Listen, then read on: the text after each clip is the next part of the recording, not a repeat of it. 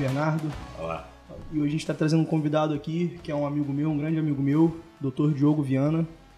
Fala, Diogo, tranquilo? E aí, tudo bem, Caio? Tudo bem, Bernardo? Prazer estar aqui com vocês. Prazer te receber aqui.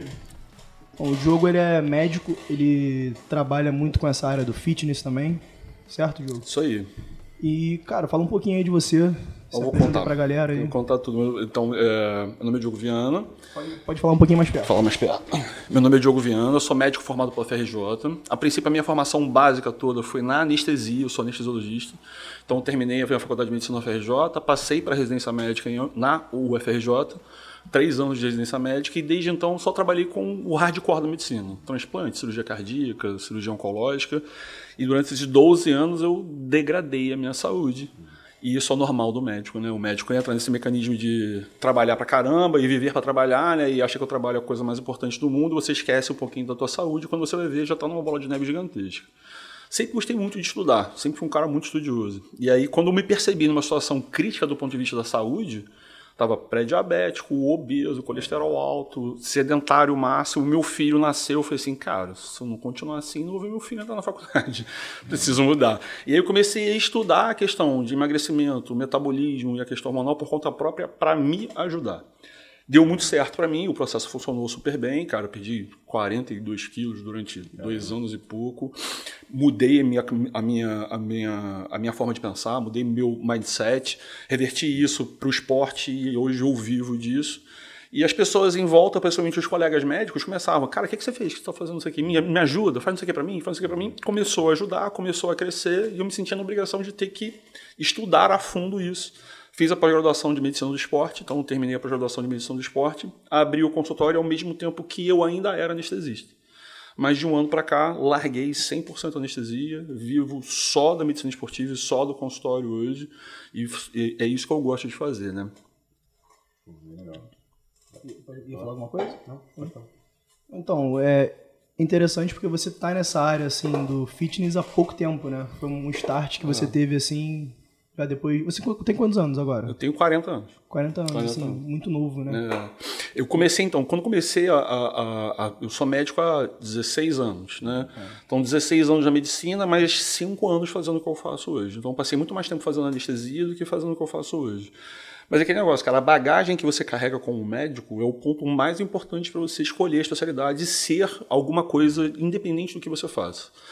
A gente tem viu um professor na UFRJ, o Nelson Souza Silva, um grande professor de cardiologia, ele falava exatamente isso. Independente da sua especialidade médica, você como médico você tem que resolver 80% de todos os problemas que aparecem para você.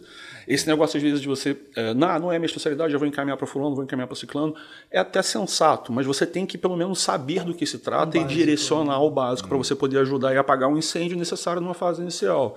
Então eu trouxe toda essa bagagem de conhecimento, a minha formação médica inicial é uma formação muito sólida para essa área da medicina esportiva. E aí é, é, a gente só agrega mais, né? Você tem essa bagagem de muitos anos de medicina, mais é, essa nova especialização, uma coisa que te motiva, que me motiva a estudar todos os dias, eu gosto de estudar isso todos os dias, todas as nuances relacionadas a isso, você cresce de uma forma absurda por conta disso. É, E hoje em dia, qual é o seu maior público?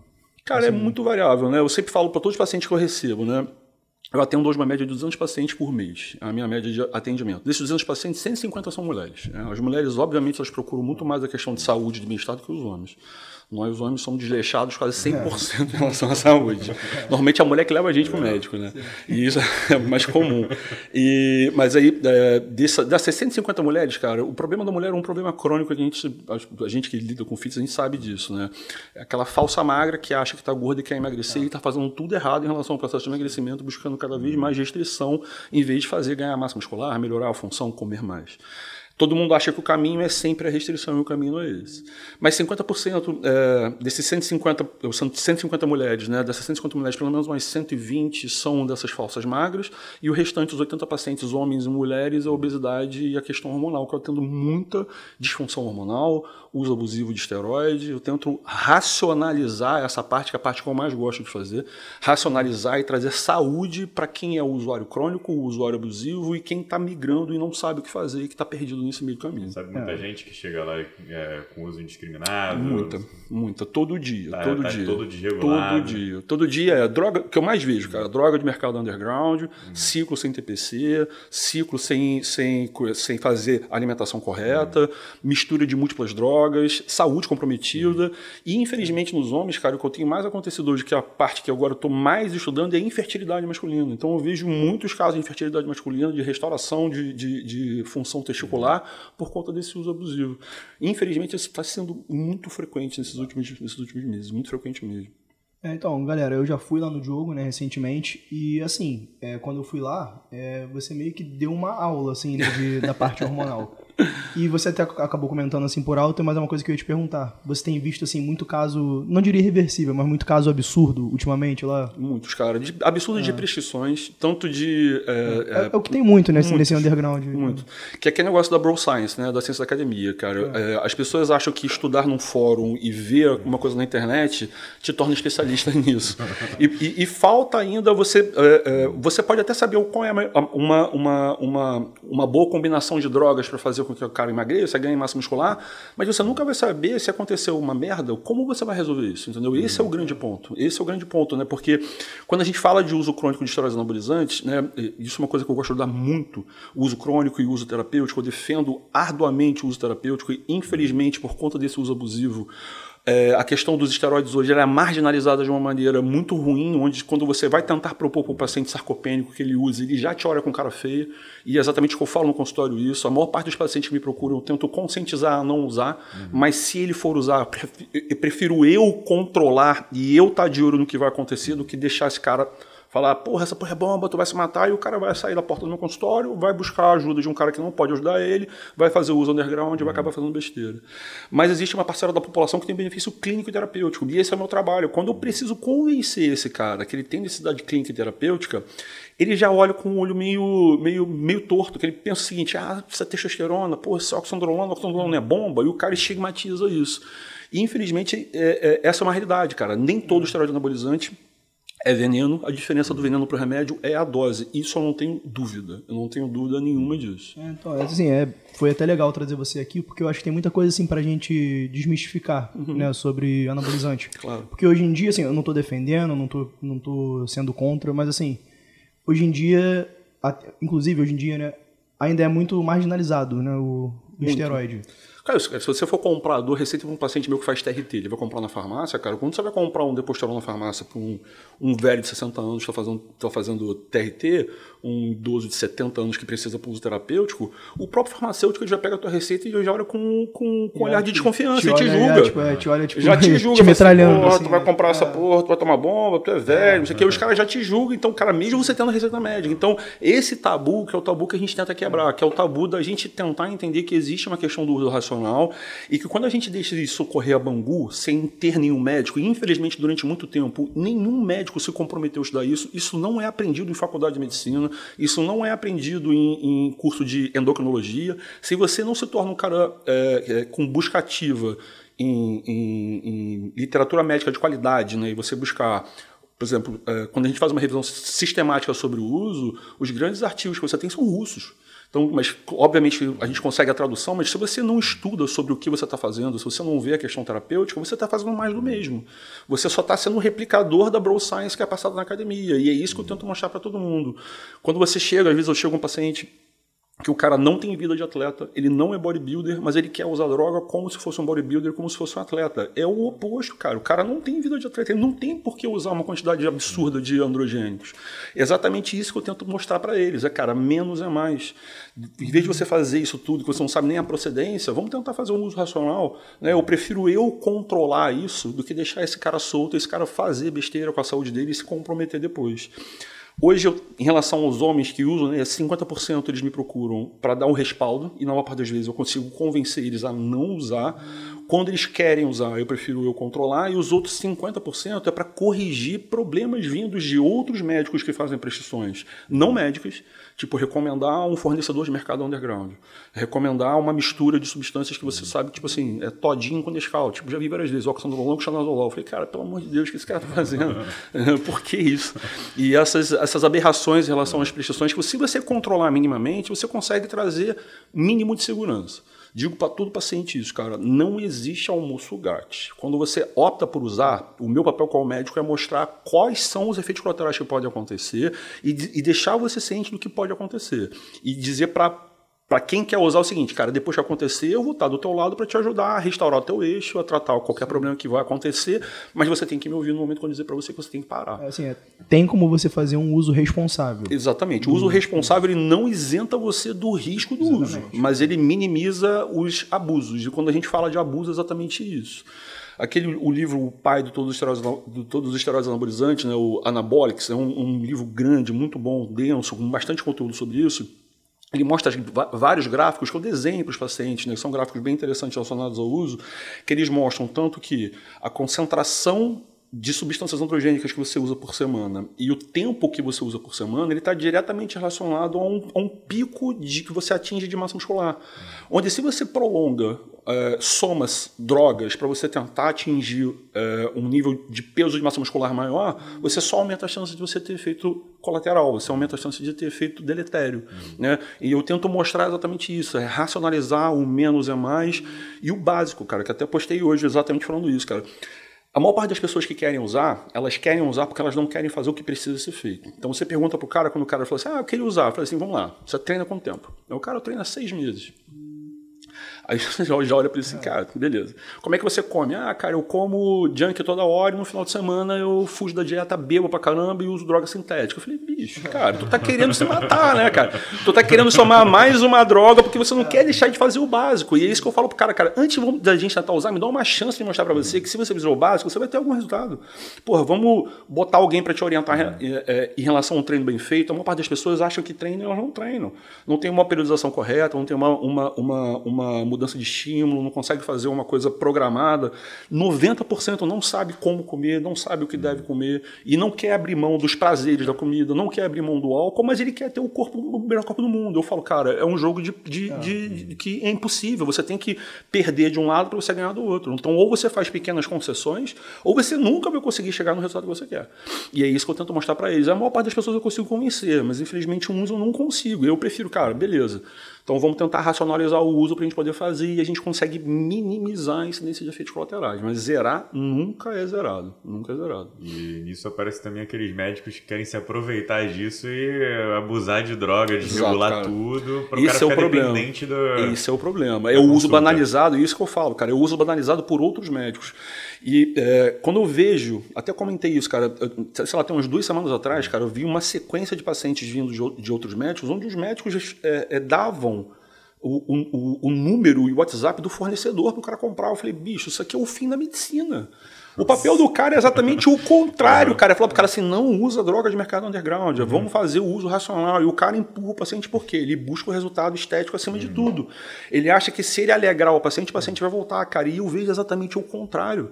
Quando eu jogo limpo com o paciente, o paciente ele vê que eu estou preocupado com a saúde dele e fala assim, porra, é com esse cara que eu quero colar. Exatamente. Esse cara que ele, está preocupado se eu vou ficar ruim depois, o que, que vai acontecer comigo, ele está uhum. preocupado com o meu futuro. Né? E aí o cara pensa e o cara compra a minha ideia e a gente funciona.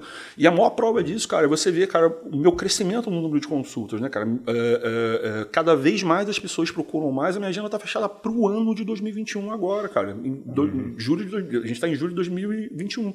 Já não tem mais como atender paciente 2021. Então, esse é o objetivo, cara, é trazer o uso racional e você ser médico acima de tudo. Senão você vai ser mais um na multidão que está fazendo o mesmo erro que a maior parte das pessoas o cara pode fazer sozinho. Ele só quer um respaldo do médico e dizer assim, não, mas eu estou fazendo com o médico. Mas não está fazendo com o médico, mas está fazendo cagado. É porque assim, isso acontece muito da pessoa passar uns produtos assim, tipo, meio que um uso indiscriminado e depois, tipo, a pessoa meio que fica largada. Tipo, não retorna ao médico, Exatamente. aí acha que é só parar, que tá tudo bem. Exatamente. E é aí que aparecem esses casos bizarros para você. Exatamente. Né? Os casos colaterais é, e é acha que, ah, não, tem que voltar no médico para poder ter, continuar tendo resultado. Cara, você falou o ponto mais importante. E ou o cara ele faz isso, que ele tem que voltar ao médico para fazer, ou então ele fala o seguinte, cara, eu não posso parar de usar, porque se eu parar de usar, eu vou voltar a sentir aquela diminuição de libido que eu tive, uhum. aquele momento ruim que eu teve, e o cara se torna um, um usuário abusivo exatamente por essa falta de orientação. Uhum. É, um, um, tema que é bastante polêmico no mundo do bodybuilding é a questão do blast and cruise e a questão de, de ciclo UTPC. Né? Quando a gente pensa em saúde, é indiscutível que fazer um ciclo de TPC é a forma mais saudável de você fazer, menos agressiva de você fazer. Quando você faz o blast em cruise, você vai somando o efeito empilhamento, mesmo que o blast e o cruise você faça com doses um pouco diferentes, você se mantém suprafisiológico durante muito tempo. Mas só para assim, esclarecer para quem estiver assistindo, explicar o que é o blast cruise. O blast cruise é o uso contínuo, crônico e eterno. O cara nunca para de usar e sempre usa testosterona no limite suprafisiológico. Ele faz um ciclo e assim que ele termina o ciclo, ele não para de usar, ele só diminui as doses, mas ele continua se mantendo em uso sempre. É o que o bodybuilder faz. Ou seja, tem épocas que ele usa muito e épocas que ele, ele usa, usa pouco, pouco. Né? O bodybuilder ele faz isso, o atleta ele faz isso, mas eu falo para todos os pacientes isso, cara. Todo atleta ele tem uma escolha. É, o atleta ele faz escolhas onde essas escolhas ele está ele, ele tá focado no esporte que ele gosta de fazer, mas ele paga um preço por isso depois. Em todo esporte assim. O atleta de crossfit ele tem uma, uma vida curta, o atleta de futebol tem uma vida curta, o atleta do vôlei tem uma vida curta. O cara vai ficar lesionado, ele vai ter problema no ombro, ele vai operar, a saúde dele fica bastante comprometida pelo volume de treino, pelos, pelos excessos. E o bodybuilder é a mesma coisa. Ele opta por fazer isso, não é recomendado do ponto de vista médico, mas para ele manter aquele volume de 130 quilos de massa muscular, ele não tem outra opção que não seja essa. Mas se você não é um bodybuilder, por que raios você vai fazer igual o cara que não é bodybuilder, entendeu? Você vai botar a bunda na janela para correr risco em relação à tua saúde para isso? Cara, é um erro gigantesco. E é exatamente isso que eu tento mostrar para todo mundo, cara, que não precisa fazer isso. Você vê, não, porque, cara, o Coleman usou, o Stallone usou, o Arnold usou, beleza, cara, mas os caras usaram, mas eles são atletas. Né? Ah, mas eles não morreram. Tudo bem, mas se você for ver, cara, eu garanto que 100% deles têm algum distúrbio relacionado ao tamanho do coração, ou uma hipertrofia do ventrículo esquerdo, ou um distúrbio de injeção, um aumento é, é, é, da área cardíaca, ele vai ter um comprometimento cardíaco a longo prazo pelo uso crônico. Isso é um fato, a gente sabe que isso existe diferente do uso, do uso terapêutico. Quando a gente usa de forma terapêutica, como uma TRT, como a recuperação de uma sarcopenia, ou mesmo em momentos associados, por exemplo, na falsa magra que quer emagrecer. Como é que eu vou fazer uma mulher que pesa 60 quilos e tem 30% de gordura com 15 quilos de massa muscular? Emagrecer. Se eu faço essa mulher entrar em déficit calórico, ela vai perder mais massa muscular ainda. O organismo dela é catabólico por natureza. Mesmo que eu bote ela para comer uma tonelada de comida e ela treinar, ela primeiro que ela nunca treinou, né? ela já tem uma massa muscular baixa. Então, nesses casos, a gente usa como suporte subdose de oxandrolona, que é um, uma, uma extrapolação da medicina baseada em evidências. Hoje a medicina moderna é pautada na medicina baseada em evidências. Né? Então, tudo que você faz, você tem que ter um respaldo médico. Né? E você tem que olhar uma análise crítica em relação a tudo que você tem na literatura. Então, como por exemplo, quando você faz uma revisão sistemática do uso terapêutico de oxandrolona e decadurabolina, são as drogas que mais têm estudo terapêutico corroborando o uso dela em populações mais diversas.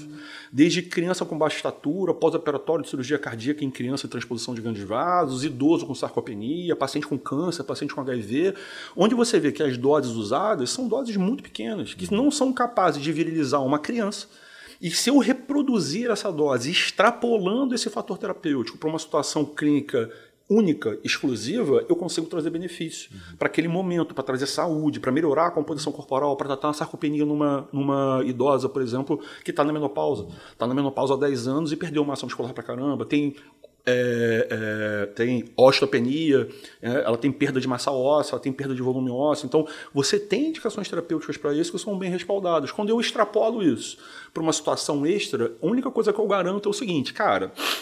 Se eu conseguir ter um bom resultado numa criança de 6 anos com essa dose, se eu transportar isso para uma mulher, eu vou conseguir pelo menos uma coisa eu sei. Eu não vou acabar com a saúde dela. Os efeitos colaterais relacionados a todos os esteroides eles vão, não vão deixar de existir. Acne, queda de cabelo, oleosidade da pele, isso é uma coisa muito pessoal, né? E a gente tem que tratar e resolver também. Mas os efeitos colaterais tóxicos de toxicidade hepática, de aumento do jogo cardíaco, de câncer, cara, a gente consegue minimizar, entendeu? Então você consegue trazer racionalidade para o uso. E, cara, de novo, é isso que eu gosto de fazer e é isso que eu bato todo dia no consultório.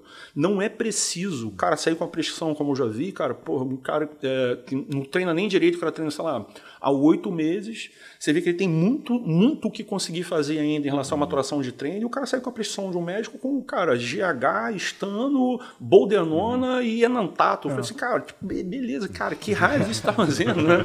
Para que você está fazendo isso, né? Cara, infelizmente isso acontece muito, né? Muito, assim, cara. eu vejo muito é, isso muito, às vezes. Cara pessoa fala, ah, eu treino há um ano, tipo, e tô, é, e tô usando GH. É. Eu já vi cara tomando insulina, cara. Insulina, Nossa. cara. Insulina, tipo, eu já salvei é um alguns ano, pacientes de insulina, né, cara? Eu uso insulina é aquele negócio. Também, é quando a gente entende o uso da insulina, a insulina é um hormônio anabólico, é um hormônio anabólico. Né? Ela, ela tem a função anabólica nos dois sentidos. Armazenamento de gordura e ganho de massa muscular, dependendo do estímulo que você está dando. Então, os bodybuilders usam, insulina usam, cara, mas usar insulina com o fim de ganho de massa muscular, cara, você tá na corda bamba. É muito perigoso a insulina. A né? parada cardíaca mais difícil de ser revertida é a parada cardíaca por hipoglicemia. Então, se o cara tem uma parada cardíaca por hipoglicemia na academia, ele vai morrer. Se ele para por hipóxia, tem um infarto, você consegue massagear, ele consegue uhum. sair. Agora, ele faz um tipo de parada, cara, que é uma chamada atividade elétrica sem impulso por hipoglicemia, que é irreversível. Se você não usa glucagon para antagonizar a insulina dele, quem vai ter glucagon dentro da academia? Você, ah, não, tenho um apoio de glucagon aqui, vou salvar a tua vida. Não vai, vai morrer, cara. E os caras não entendem isso, porque aquele negócio que a gente falou. Quando ele vai olhar na internet, ou quando o amigo passa o ciclo para ele, fala assim, cara, joga insulina aqui, 10 UI, come um pouquinho de carboidrato que vai dar um pump animal. Isso. Vai dar um pump no. É, a dica do colega, vai dar um pump lá no caixão dele, entendeu? Então, cara, é perigoso pra caramba. Muito perigoso. Outro ponto que você falou como um ponto muito legal, o uso do GH. O GH é uma droga mítica no mundo, no mundo fitness, né? Todo mundo acha, e é, é pela aquela questão, ah, mas o GH não inibe o eixo, não tem efeito colateral, então eu vou usar o GH isolado. Cara, o GH isolado é o, o, o, todos os resultados estéticos dele. Primeiro que não tem efeito anabólico nenhum de forma isolada. O segundo que o GH de, de uso, de uso simples, né, de você pensar ele como um efeito lipolítico, ele, quando a gente olha as meta-análises dos estudos, você vê que o resultado do uso do GH, que você vai gastar uma nota, é igual ao de uma dieta moderadamente bem feita. Em relação à perda de peso e um déficit calórico moderado, de, sei lá, 15%, 20%. É o mesmo resultado que o GH proporciona. Qual é o grande quê do GH? O cara joga de novo e extrapola para o atleta. Ele pensa o seguinte: ah, cara, mas o cara, quando está em pré-contas, ele usa GH para afinar a pele e ficar mais seco. Beleza, faz sentido? Total sentido. Mas vai ver o quanto de testosterona esse cara tá. Uhum. Esse cara tá, tá com a testa suprafisiológica, 5 mil de testosterona. E aí que você tem o efeito benéfico do GH, que é um efeito sinérgico. O IGF-1 produzido pelo GH potencializa o efeito da testa e a testa potencializa o efeito lipolítico do GH. Aí você tem um efeito somatório e, afim, uma droga muito boa.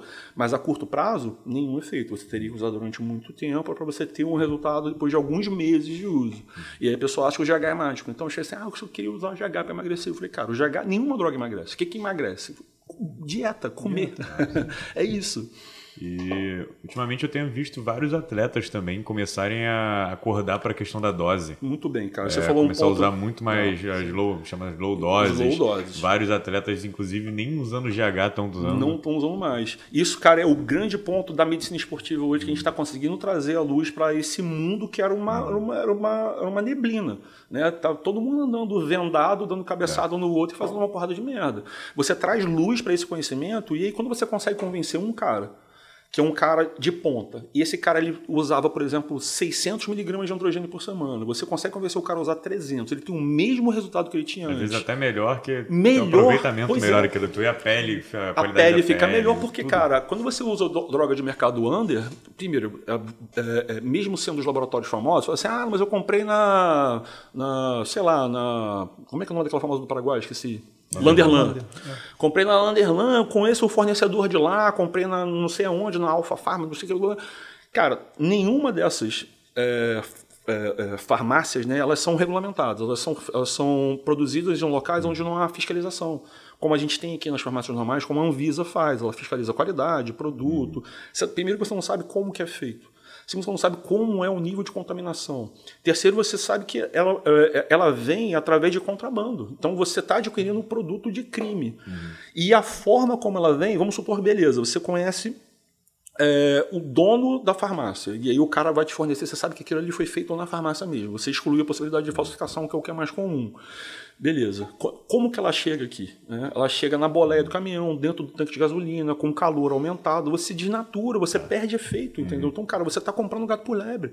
E aí, quando você convence um atleta, um cara que tem, que, que, é, que gosta disso, né? O, o atleta amador, que se ele tiver o mesmo resultado com a droga de farmácia, ele fala para mim, ele fala a mesma coisa. Uhum. Pô, a de farmácia bate muito melhor. Por que bate muito melhor? Porque é regulamentada. É o que diz, é que aqui tem 200 miligramas de testosterona de, de, de, de cipionato. Não é só estar comprando gato por lebre. Uhum. E muitas vezes eu pego os exames desses pacientes, né? principalmente de mulheres, né? você vê assim, ah, a mulher está usando, por exemplo, boldenona. Aí você vê lá você vê a testosterona da mulher. 350 de testosterona. Ou seja, não tem bondenona. É muito mais fácil para o cara manipular e dar o pump para a mulher que sabe que ele vai comprar bondenona, jogar um pouquinho de anantato e falar que é bondenona, e ela está uhum. comprando gato por lebre. Quem vai dizer que aquilo ali é bondenona? Ninguém. Não tem como saber. E aí o homem também. Você vê o homem que tá assim, ah, não estou fazendo ciclo de, de é, enantato com deca. Aí você vai olhar o exame do cara, a testosterona do cara está 230. Falei, como você está usando enantato? O cara está usando 300 miligramas de enantato é. por semana com 230 de testosterona. Falei, impossível, pô, não tem enantato aí. É, quais são as doses, assim, padrões para homem e mulher? Assim, de um homem saudável? De, de nível de, de testosterona. testosterona. Do homem a gente considera é, de 300 a 1000, né, dependendo da variação do laboratório. A mulher é um que é um, é um processo à parte. Né? A mulher não precisa de testosterona para ter resultado estético. A testosterona é a mãe de todos os androgênicos e esteroides. Então ela é que mais tem efeito anabólico e mais tem efeito androgênico. Então, quando você usa na mulher, a única indicação de uso de testosterona clínica na mulher é uma entidade chamada desejo sexual hipoativo.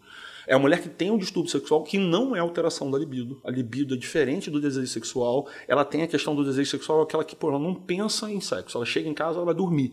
Ah, eu prefiro comer uma pizza e ver Netflix. Cara, meu marido me cutucava e falou assim, cara, que merda. E, o, a, e, e, e, outra coisa é a libido. É, a diminuição da libido é a diminuição da lubrificação vaginal, dificuldade de atingir o orgasmo, não tem conexão, que são coisas, é multifatorial na mulher é como se fosse um, um, um homem um botão de liga e desliga, né? A gente é um botão de liga e desliga. Tá pobre, sem dente, duro, você vai, você vai ter vontade de transar o tempo todo. Na mulher, não. Na mulher é um painel de avião, cara. A mulher tem que estar com todos aqueles bonequinhos funcionando lá para as coisas acontecerem para ela.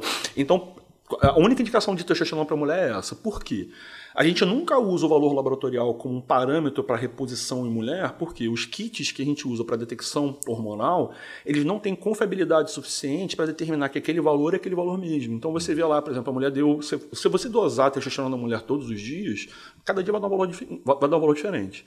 De indeterminado até um valor dentro do range de normalidade. Mas o range de normalidade normalmente ele fica entre 10 e 50. Você vê muitas vezes que só pelo fato de você aumentar o aporte androgênico sem você aumentar a testosterona, você já melhora a qualidade de vida da mulher, já melhora a questão sexual, que é a questão da oxandrolona. Mesmo a oxandrolona em dose baixa, sendo um pouquinho androgênica, esse aumento androgênico da mulher, a mulher, cara, não, minha libido está muito melhor, salvou meu casamento, não sei o quê. E as coisas acabam funcionando por conta disso. Muito mais do que a chance de virilização ao usar testosterona. Mulher usando testosterona, e isso também recebo com muita frequência, cara, é igual à virilização. A virilização vai acontecer em 100% dos casos. Engrossamento da voz, é, é, perda de cabelo de forma é, é igual do homem, né?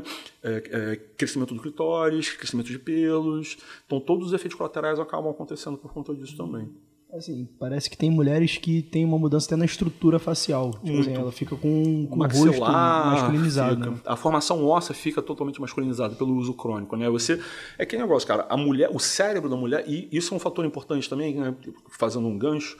Quando a mulher usa testosterona suprafisiológica, é, quando ela começa a usar testosterona suprafisiológica durante muito tempo, o cérebro dela ele não, é, ele não, ele não foi forjado para receber tanto hormônio masculino. Então ela vive um momento por exemplo, a testosterona injetável. Por que, que eu falo sempre que a testosterona injetável é uma contraindicação absoluta em mulheres? Imagina uma mulher que ela tem lá 25 de testosterona com uma libido ok, e ela faz uma injeção, sei lá, de 50 miligramas de cipionato. Ela, em 24 horas, ela saiu dos 50 e foi para uma testosterona masculina, 450. O cérebro dela não tem nem receptor de dopamina para receber tanta testosterona. Então ela vive um momento absurdo. Durante muito tempo que ela fizer esse uso, né, ela faz o que a gente chama de upregulation de receptores. Ela começa a expressar mais receptores de dopamina, porque ela está falando assim, cara, tem testosterona demais, vamos dar conta dessa, dessa vazão. Quando ela interrompe o uso, mesmo que ela volte a valores normais, ela nunca mais vai ter a libido que ela tinha antes e ela cria uma disfunção sexual pelo uso disso. Ela fica amarrada dizendo o seguinte, cara, mas a minha libido nunca foi igual ao que era antes. E isso cria um problema crônico. Uma mulher, ela sempre vai ficar maculado no cérebro dela aquele momento que ela viveu e ela acha que isso é importante para ela. Ela vai querer usar sempre. E ela se torna uma usuária abusiva também por conta disso. É, eu tenho visto bastante um chip, né, que as mulheres têm, uhum. têm usado. E acho que muita gente ainda não conhece, né? Ainda tem muita dúvida sobre isso. Queria que você falasse um pouquinho desse chip que parece que ele dá uma regulada na, na testosterona, da, né? Algo da, assim. É, na verdade, é, é, são implantes, né? Implantes que a gente tem os implantes absorvíveis e bioabsorvíveis. São implantes hormonais. São os pellets que a gente fala. É, eu gosto muito dos implantes absorvíveis, né? Porque eles não têm silicone, não fica determinado na mulher. Mas a gente tem todos os hormônios que a gente pode fazer como implantes estradiol, estriol, testosterona, progesterona e a gestrinona, que todo mundo fala que a gestrinona é o chip da beleza. Eu sempre falo isso, cara, não tem nada de chip da beleza. A gestrinona é uma molécula, ela é um progestágeno sintético, né? mas a conformação dela, quando você olha ela em três dimensões, ela é idêntica à, à, à, à decadurabolina e à trembolona. Ela é uma dizenor-nortestosterona. A diferença química delas, cara, é um carbono espacial que, em vez de estar tá numa direção, está numa outra direção. Mas se você olhar, ela é idêntica. Então, ela é um androgênico. Isso é um fato. Quando a gente usa a gestrinona, a gestrinona ela nunca pode ser usada como é, objetivo estético pura e simplesmente. É uma contraindicação formal ao uso dela, uma contraindicação questionável, mas é uma contraindicação formal das todas, todas os, as, as, sociedades médicas né, em relação ao uso estético. Por quê? Ela não pode ter esse apelo estético porque ela é uma substância androgênica. Então, para você usar ela, você tem que ter uma indicação clínica. As indicações clínicas clássicas são as alterações é, relacionadas ao fluxo menstrual, TPM aumentada, fluxo sanguíneo aumentado, enxaqueca demais, é, é, alterações limitantes de humor, disforia, mioma com sangramento vaginal intenso e endometriose. Essas são as, são as indicações clínicas clássicas. A gente usa também como método contraceptivo. É uma indicação que é uma indicação aceitável. Eu gosto de usar com, como, como, como método contraceptivo também. Mas o que, que é o ponto importante? durante muito tempo ela foi vendida né, como uma substância mágica, que basta você colocar um implante, você é o chip da beleza. Vai colocar um implante, eu vou, eu vou, eu vou ficar gostosa. E não é assim. Se você der uma gugada sobre gestrinonas, no Facebook, por exemplo, você dá um, bota uma pesquisa sobre gestrinona, é 50% ama, 50% odeia. Porque, cara, foi mal indicado para uma mulher gordinha, você pega uma mulher gordinha que está acima do peso e fala assim, não, você vai colocar um implante, cara, 10 dias vai ficar gostosa, a mulher vai colocar. Vai gastar 5 mil reais para colocar um implante e vai tornar um, um, inferno na vida dela. Então, a colocação dele como, como método de, de, de beleza é uma contraindicação absoluta. Por quê? É, a gestrinona, como qualquer substância androgênica, ela vai potencializar o que você está fazendo. Então, se você não tem uma rotina de treino, você come mal e você está usando alguma substância androgênica, ela é anabólica. Ela vai fazer um anabolismo do, da forma que você quiser. Né? Se você está comendo junk e gordura, você vai ganhar gordura, pô. É óbvio, ela é uma substância anabólica. E vai ganhar gordura. E de quebra ainda vai ter todos os efeitos colaterais queda de cabelo, oleosidade da pele e acne. A mulher fala que, cara, minha vida ficou um inferno e culpa quem? A pobre coitada da gestrinona em vez de culpar quem indicou. Esse é o problema, o mesmo problema da oxandrolona. Então, qual é a grande diferença disso? É você ter profissional capacitado para saber indicar e você saber as doses e saber manejar. Esse é o grande ponto. Eu, eu coloco muito implante, eu tenho muito paciente de implante. Eu não tenho nenhum efeito colateral grave em nenhuma paciente, porque todos eles são bem indicados, a não ser os efeitos intrínsecos queda de cabelo, oleosidade da pele e acne, que isso acontece de forma que não dá pra gente prever. Às vezes a mulher tem uma alopecia androgenética que ela nem sabia que tinha. E você coloca um hormônio que tem o efeito androgênico, você acelera a queda de cabelo. Ou então ela já teve uma acne que ela não tinha, não tinha ideia que era uma acne hormonal, ela trocou um método contraceptivo, ela não sabia, saiu da Yasmin, que é uma substância antiandrogênica, só o fato de ela suspender a Yasmin, que é um anticoncepcional antiandrogênico, já aparece espinha nela. Se ela uhum. coloca a gestinona, ela vai ter mais acne também. O meu papel é tentar tratar isso também. A gente trata isso, ou tem alguns é, amigos dermatologistas que acabam fazendo também, mas eu acabo tratando e resolvendo no consultório também, e os resultados são bons. Agora, resultado anti estético de da mulher achar um, horrível, zero. Por quê? Antes de tudo, eu não. A mulher chega. A, recebo muitas pacientes que vêm para mim e falam assim: eu vim aqui porque eu quero colocar um implante. Eu falo assim, cara, então a gente tem que recomeçar. Vamos recomeçar porque não foi esse o motivo. Eu não vou colocar um implante em você. Eu preciso te conhecer, eu preciso saber se você tem indicação e precisa ter indicação clínica. Graças a Deus todas elas entendem e acham que assim, pô, beleza, você me salvou, porque se eu fosse qualquer outro cara, ele ia botar um implante em mim, eu ia viver um inferno, e mais ou menos isso. Então, culpabilizar a droga é um erro, né? Você tem que entender que existem indicações, não é para todo mundo e ela não tem nada de beleza. Galera, aproveitem essa aula aí, né? Que isso é uma oportunidade única. Né? É bom quando o convidado assim tem muito conteúdo, né? Que tipo, a gente nem. Não, a gente, nada, a gente né? não tá aqui. Só Cara, é. Cara, é, eu queria bater num outro ponto também, que acho que nisso é o Bernardo vai até poder falar um pouco melhor, né? Que o Bernardo você tem algumas formações de coaching, né? E, cara, qual assim, qual foi a importância, né, dessa mudança de mindset aí na sua vida, né? Que você saiu de uma obesidade pra, tipo assim, um corpo tipo, acima da média, né? Acima Fora da média, é, cara. E pode é. e, e, ter vida de atleta, né, cara? Eu sim, cheguei sim. a competir crossfit, fui campeão ah, carioca, vice-campeão carioca. Então... Eu, eu tirei o Diogo dessa vida de crossfit. É, eu virei, virei, virei maromba, virei maromba. Mas, cara, a mudança do mindset, eu sempre falo isso, cara. A diferença da motivação para disciplina é, é o que determina isso, né? A maior parte das pessoas que querem emagrecer, elas têm motivação. Só que a motivação é uma parada que, cara, que se você tropeçar, você desiste, joga tudo para cima e você vai chutar uhum. o balde. Quando você entende, cara, que para você ter o resultado correto, você precisa criar disciplina, o processo ele vai que nem uma bola de neve rodando a seu favor, né? Ele vira um trator a teu favor. Só que esse processo de transformação da motivação para a disciplina, ele acontece ou por uma questão de você detectou que você precisa, você tomou um susto, que foi o que aconteceu comigo, né? ou você faz por outra pessoa. Você nunca faz por você. Uhum. Porque por você, você vai sempre se manter na tua zona de conforto. Você nunca vai querer sair. Ah, você fala assim, ah, cara, eu vou emagrecer, mas eu vou deixar de comer pizza? Não, não quero deixar de comer pizza durante um tempo, não quero passar por isso. Aí o cara começa a abrir exceção e começa a não, a não conseguir dar continuidade. Quando você entende, cara, que é um processo de mudança de estilo de vida, que não uma janela, e durante muito tempo a questão do emagrecimento ela foi tratada sempre como uma janela, e esse é o grande problema, o uso de substâncias anorexígenas a, a, a, a torta e direito. Há 15 anos atrás, cara, todo mundo queria emagrecer, tomava, tomava sibutramina. Você não conseguia uma pessoa que não tinha tomado sibutramina uns 15 anos atrás. Hoje, infelizmente, está sendo os Ozempic, Saxenda e Victosa, que eles são mais simples de você uhum. Mas o que, que eu digo para todo mundo, cara? O processo ele não é um processo que você tem que pensar numa janela. Ele não é uma corrida de 100 metros para saber o quantos quilos eu vou perder e em quanto tempo eu, vou, eu, preciso perder. Não é aquele antes assim, a mulher falava, eu preciso perder 6 quilos que eu tenho um casamento. Não é isso, cara. É um pensamento a longo prazo de mudança da tua vida. E aí, você, quando você entende isso, você entende que você precisa ter disciplina e que o processo ele vai ser longo. E aí você se prepara para uma, uma, uma guerra. E aí, quando você se prepara para a guerra, mesmo que você tenha alguns tropeços, né, você entende que esses tropeços eles fazem parte de um processo de aprendizado. Né? E você, mesmo que você caia, você vai levantar e você vai manter, por quê? Você percebe a vitória nos pequenos momentinhos que você vê. É uma progressão de carga, é uma alteração corporal que você vê, é um resultado positivo na balança. E você, quando você esquece a questão temporal e você vê que a tua saúde está melhorando, a tua qualidade de vida está melhorando, o teu sono melhorou, a tua relação com a tua família melhorou, cara, você fala assim, cara, é esse o caminho, é isso que eu preciso seguir. Aí nesse ponto, é um ponto importante a gente, tá, a gente falar também, que é o uso de substâncias, substâncias anorexígenas, né, os remédios para tirar fome. Caio vê isso na academia todo dia. Quantas mulheres usam isso todo dia e não conseguem treinar? Né? Por quê? É um erro crasso né, de achar que para emagrecer ela precisa deixar de comer. E quando a gente pensa em uso de remédio, eu falo para todos os pacientes isso, cara, é uma coisa muito importante. Nenhum remédio é contraindicado na terapêutica da obesidade ou no processo do tratamento de algum distúrbio alimentar. Nenhum. De anfepramona, sibutramina, você tem validação científica e você tem indicação clínica para o uso.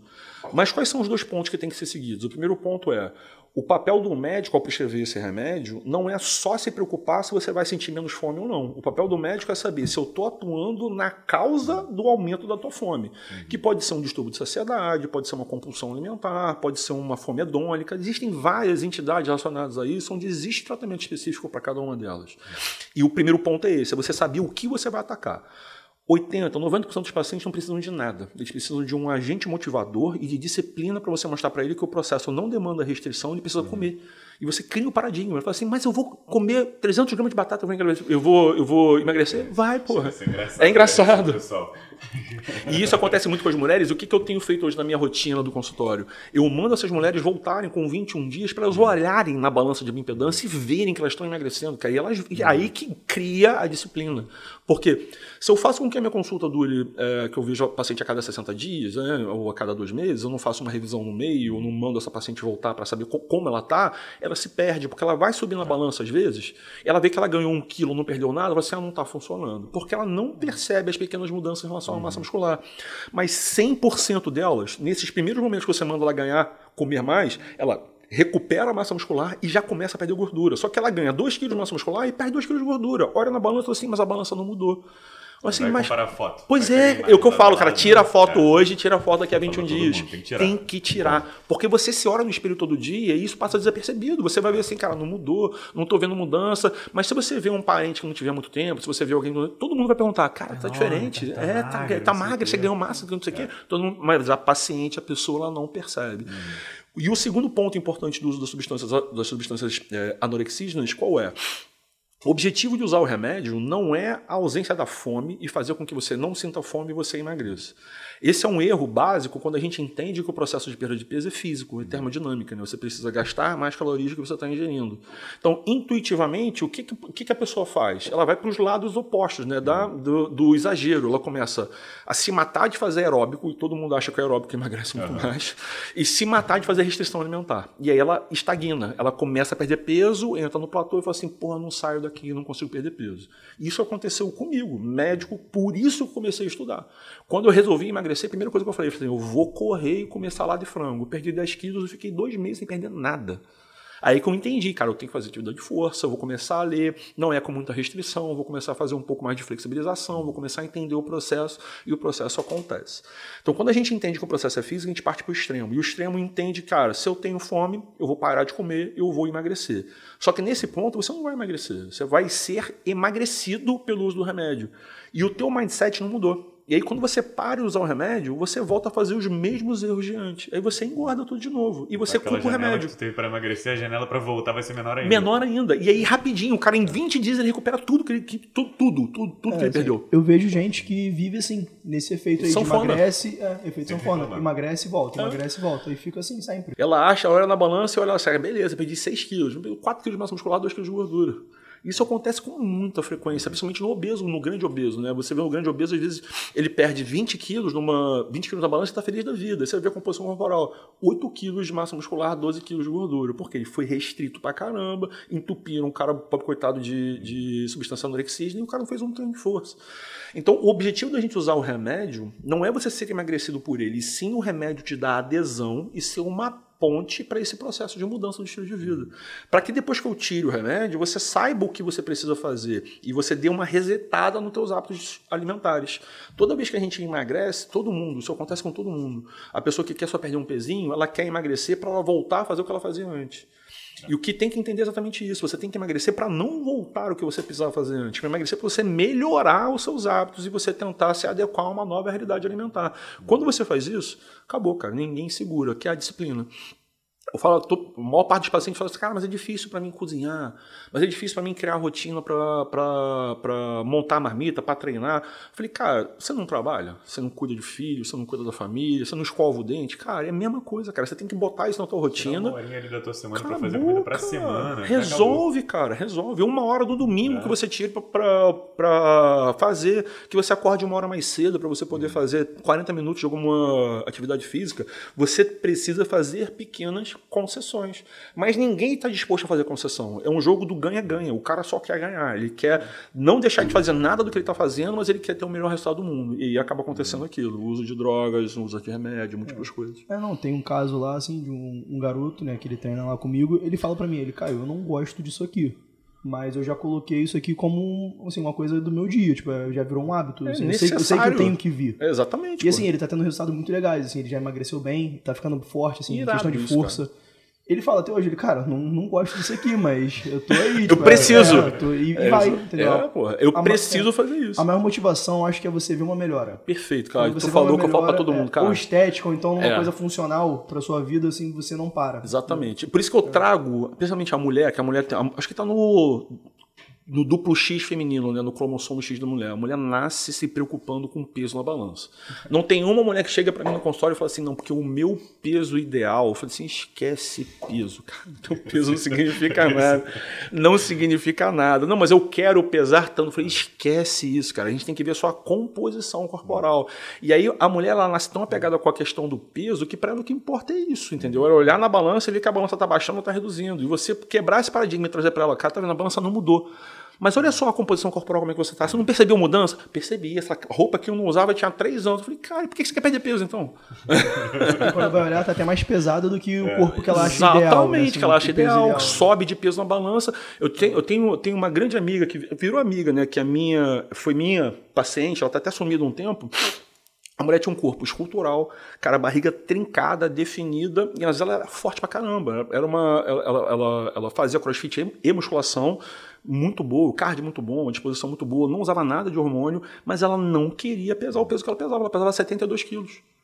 E aí eu fiz a calorimetria nela, cara, a taxa metabólica basal da mulher era altíssima, tipo assim, 3 mil calorias. Para ela manter aquela massa muscular, ela sem perder peso, ela tinha que comer tipo 4 mil calorias por dia. Durante um tempo ela comeu, ela ganhou mais 2 quilos de massa muscular, perdeu mais gordura. Eu falei assim, não, não quero. Eu quero pesar 66 quilos. Eu falei, meu Deus do céu, tem tanta mulher querendo ter o corpo que você tem, cara. O que, que ela fez? Ela parou de comer, restringiu, catabolizou, ela se mantém mais magra hoje, mas, cara, com muita restrição, com muito mais dificuldade. Ela saiu de um corpo irado, né, jogou pela janela porque ela estava preocupada com peso na balança. É, tipo, não recomendo, né? Mas assim, já que ela queria, né? Falei, cara, fazer o, quê? fazer o quê? Eu deixei seguir. Eu falei, cara, é um péssimo para você, né? Ela tá vivendo. Diz ela que tá feliz. Ah, se, se eu fiquei gostou, triste, né? eu perdi, eu perdi o jogo, né? Eu fiquei triste. Cara, assim, qual foi o caso mais bizarro, assim, que você já pegou? Assim, o, aquele caso que você olhou e falou, cara, esse, esse vai ser brabo. Cara, cara, tem muitos obesos mórbidos que eu pego, cara, que são difíceis a gente conseguir tratar, né, cara? Casos tristes de anorexia. Eu tenho duas pacientes anoréticas que eu consegui reverter, cara.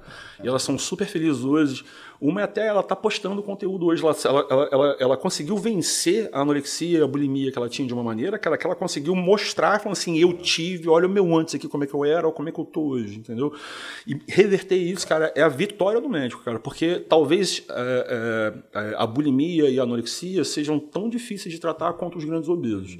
Que você precisa reverter, cara, é, é, é uma doença psicológica, né? uma doença psiquiátrica, que ela tem que demanda, cara, um acompanhamento multidisciplinar, muita paciência, muita disciplina dela, altos e baixos da paciente que ela vai ter várias vezes e entender o processo. Mas uma vez vencido, aquilo que a gente falou, quando a gente coloca no, no trilho e as coisas andam, ela vira um agente motivador e ela entende que aquele caminho ela não pode sair, mas é uma doença crônica que vai conviver com ela. Assim, é, eu acho legal porque você meio que virou uma motivação também, né? Tanto você quanto a Michelle. Assim, Exato, vocês, é, a Michelle é a esposa do Diogo, para quem não sabe.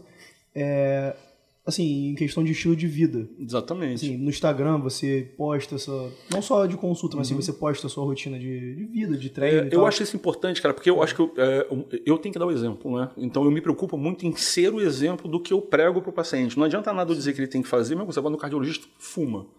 O cara vai chegar pra você, tem que parar de fumar. Tu olha pra ele e tá sacanagem, bicho. Tu tá fumando, tá mandando eu parar de fumar? Como é que porra, tu consegue fazer? Então, para eu falar pro paciente alguma coisa, eu tenho que dizer, e eu digo, cara, e, e, e, e acontece de muitos pacientes virem de fora, de fora do Rio de Janeiro, tendo hoje, com, graças a Deus, com a, com a coisa de é, é, atendimento online, né, e, a rede, a, a, as redes sociais, eu atendo muito paciente do mundo inteiro, né, e a maior parte dos homens com sobrepeso eles me procuram porque eles veem em mim um agente de motivação. Eles entendem o seguinte, cara, se esse cara conseguiu sair do corpo que eu tenho hoje e ele tem com 40 anos o corpo que eu quero ter, porra, cara, eu vou pegar as dicas dele porque é isso, esse é o caminho. E isso me motiva, cara, porque é aquele negócio, né? Eu, já, eu, eu sei o que está acontecendo com ele, eu sei quais são as angústias, eu sei o que, que ele está passando, eu sei de verdade, entendeu? porque eu já andei no mesmo sapato que o cara, vesti o mesmo sapato que ele. Então, eu acredito, velho, que deva ter gente assim que venha para o Rio de Janeiro só para isso, para se consultar. Para isso, vem isso. entender o psicológico dele. Exato, né? cara. É um e, e traz acolhimento, entendeu? O cara é. ele entende as dificuldades. Eu tento passar o que eu já passei. É, eu converso muito sobre isso para dizer, cara, esse caminho foi exatamente o que aconteceu comigo. Vai acontecer isso, vai acontecer isso. Você vai passar por isso, vai passar por aquilo. E o cara fica mais tranquilo em relação uhum. a isso. E o que eu mostro para todos eles, cara, o meu processo de perda de peso ele demorou dois anos para acontecer. Então, quando eu vejo um paciente chegar, não, eu queria perder 30 quilos em seis meses, eu falei, cara, não vai, não é esse o caminho. Você tem que mudar muita coisa para você chegar onde você quer. Depois, quando você chega onde você quer, você começa a pensar no refinamento. Aí você começa a pensar, agora eu quero ter barriga de tanquinho, agora eu quero ter, ganhar massa muscular. Mas antes, você tem um caminho muito longo para mudar o período todo que demorou para você ganhar gordura. Você tem que sempre pensar nisso, cara. Quanto tempo você demorou para ganhar gordura? Quanto tempo você demorou para você ficar gordo, né? Para você engordar? Foram anos. Você não ficou gordo em, em 15 dias, né? Ninguém fica gordo em 15 dias. Você não vai conseguir emagrecer no mesmo tempo. Então isso é muito legal. Mas realmente, é, a Michelle, cara, quando eu comecei o processo de emagrecimento, ela era o meu agente sabotador. Era difícil, cara. Era falsa magra. É, o, é o que geralmente acontece, assim, né? Tipo, num casal sempre tem um que sempre puxa tem um que lado vai ruim. puxar. É. E a Michelle é falsa magra. Ela era muito magrinha, ela comia tudo que ela queria, cara. Ela era magrinha e estava satisfeita com o corpo dela. Ela tem 1,70m e pouco, pesava 58 quilos. Ela era super magra e podia comer tudo. E quando eu comecei a mudar o meu estilo de vida e me alimentar bem, ela falava assim: ah, cara, mas hoje é sábado, vou comer pizza. Eu falei: não, não pô, eu quero comer o que eu tenho para comer. Ah, mas a minha família vem hoje aqui, eu vou fazer pizza para eles. Beleza, você vai fazer pizza para eles, eu vou comer o que eu tenho para comer. E aí, quando ela começou a ver a minha mudança, eu acho que meio que ela se sentiu na obrigação de tentar acompanhar. E ela começou a pegar gosto para fazer atividade física, ela começou a gostar. E ela, cara, hoje ela é muito mais xiita e muito mais dedicada do que eu. Ela, ela, não sai na dieta de jeito nenhum, ela não sai da forma como ela come. Hoje ela pesa, ela pesa 69 quilos. Então, eu mostrei para ela um vídeo hoje, antes de vir para cá, que é na lembrança do, do iPhone, um vídeo dela um ano atrás, exatamente, 30 de 7 de 2020, cara. Ela tava com a ba barriguinha, gordurinha infraabdominal, magra, mas aquela barriguinha de peixinho de vala é. e magra pra caramba. Eu falei, cara, olha você um ano atrás. Ela devia estar tá pesando, sei lá, uns 59 quilos. Hoje ela pesa quase 70 quilos, entendeu? Então, pô, forte pra caramba. É, o segundo treino da Michelle lá, no estúdio, foi comigo. Uhum. A gente tirou uma foto nesse treino. Esses dias eu achei essa foto, depois tem que mostrar para ela para ela comparar com agora. Com agora, tem que fazer antes e depois. Eu acho que esse treino deve ter sido, sei lá, em setembro, outubro do ano do passado. Ano passado. Né? É, já tem um bom tempo. É. Que quando ela começou a mudança dela foi exatamente isso. Foi em, em, julho que ela começou a mudança. Em, em, tem mais ou menos tem um ano e pouquinho que ela começou a mudança dela. E quando, quando ela começou, ela treinava na academia do prédio. E às vezes ela voltava da academia do prédio, assim, tava ensuada. Eu falei assim, cara, o que, que você fez? O que, que aconteceu ali embaixo? Trocou, trocou uma ideia. Trocou uma ideia, conversou. Aquele negócio que a gente vê na academia às vezes, né, cara? A mulher senta na bike, pega um livro e vai lá, tô fazendo, fiz o meu cardio. Eu falei, cara, não gastou calorias, não fez nada, não aconteceu. Aí eu falei, cara, tem que treinar com mais intensidade, tem que fazer o treino com mais intensidade. Ela começou a gostar, recomendei, falei assim, você tem que ir pra lá. Não, o estúdio não é um lugar para mim, só tem mulher, sei lá, Graciane treina lá, não sei o que. Eu falei, esquece, cara, tem que ir para lá. E aí a mudança do mindset dela foi exatamente isso. Ela começou a ver resultado, a ver as coisas acontecendo, e, cara, em, sei lá, em dois, três meses ela já tinha mudança corporal. Tem dois meses que eu vejo o pessoal tem muito, medo de comer carboidrato e medo de pegar peso. Pegar peso, exatamente isso, cara. A mulher chega pra mim e diz assim, mas eu não queria ficar muito, muito forte. Geralmente tem muito medo de pegar muito. peso. Eu não vou treinar é. braço, eu não quero ficar forte demais. Eu falei, cara, nem que você queira, você não vai ficar forte. cara, é, a resposta que eu tenho vontade de dar muitas vezes é essa. Mas eu falo, eu falo. É, porque eu falo. Assim, não, não aumenta muito não, porque eu, eu, ganho, eu ganho peso muito fácil. Muito fácil. É, é, se eu pegar muito peso, eu vou ficar muito forte. Eu falo, é. filha, não vai ganhar. Posso socar peso aqui que não vai acontecer nada. Malha, malha abraço, pelo amor de Deus. É a mesma coisa do homem, cara. O cara assim, não, não treino perna porque eu jogo futebol. Eu falei, porra, cara, pelo amor de Deus, eu fico com essa cambada de sabirila aí, o cara com tórax gigantesco, as pernas fininhas. Mas, cara, você tem que fazer o treino completo sempre, né? Então, acho que a gente pode abrir para pergunta já, né? É, Geralmente a gente demora um pouquinho mais, só que como deve ter bastante pergunta aí, Deixa eu, ver. eu queria ler algumas. Por que, que o Xandrolona retém algumas mulheres sendo DHT, mas estando por outro lado não retém? Na verdade, cara, o que retém é dieta. O Stano tem uma capacidade de um ganho mais seco, um efeito lipolítico mais intenso do que a oxandrolona. Mas eu vejo muita mulher, eu já consegui, já consegui convencer algumas, já que fala assim, não, mas eu já usei oxa, eu fiquei retida com a oxa. Não foi a oxa, né? Foi a falta de uma adequação em relação ao planejamento alimentar.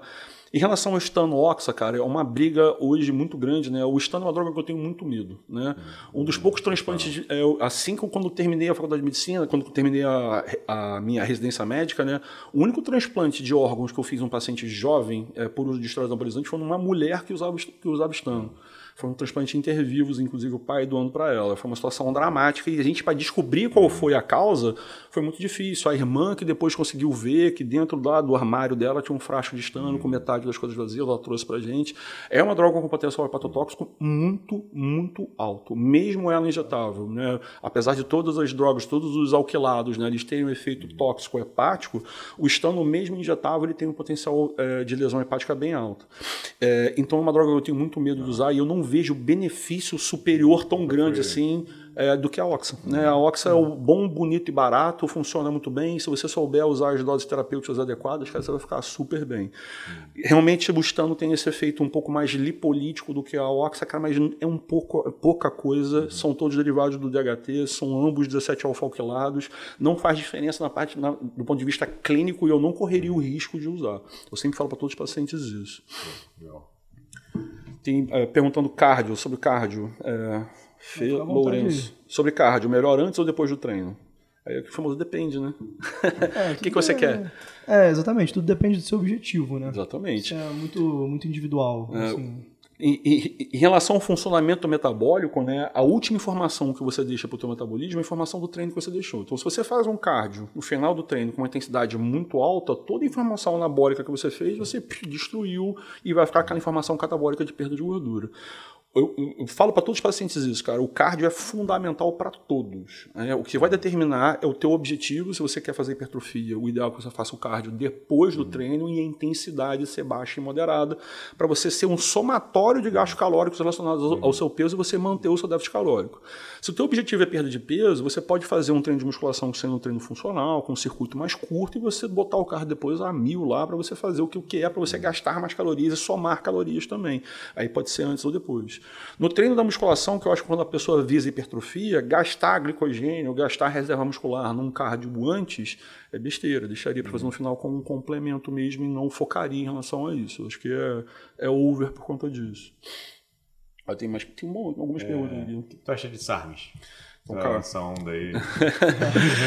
Os SARMs são, é, eles são, eles, eles têm uma ideia muito boa, né? Uhum. A ideia deles é muito boa. Mas quando você vê a questão de segurança dos SARMs, né? Você vê que, cara, é, segurança e efetividade, eles não têm nenhum benefício acima das uhum. substâncias hormonais com um grande porém, né? Os SARMs reais, né, que são moduladores seletivos de receptores androgênicos, onde não entra, por exemplo, o cardarine, o stanabolic, o ibutamoren, são substâncias que não têm efeito direto em receptor androgênico, mas o ligandrol, o ostarine, YK11, eles têm a ideia de que pelo fato de eles serem seletivos, você teria mais é, menos efeitos colaterais, né? O apelo do ostarine é exatamente esse, né? Você usar o ostarine não vai cair cabelo, não vai ter acne.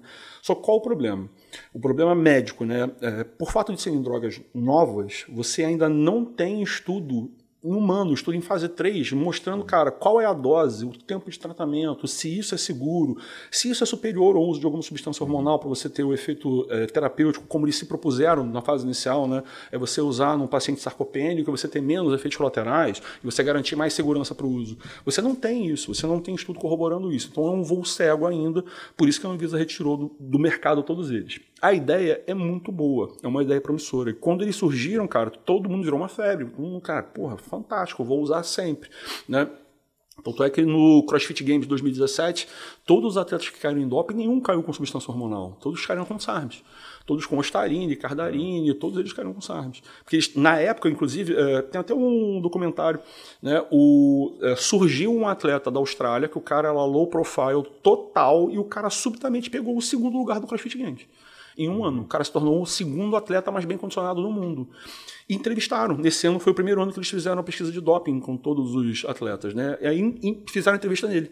E ele falou assim: não, cara, eu juro pra minha família que eu nunca usei nenhuma substância de doping. Na cabeça dele, quando foi passado para ele, o Ostarine não era doping. E ele falou assim: beleza, é um suplemento, eu vou tomar, vai melhorar a minha performance, mas isso não é doping, eu tô dentro da lei.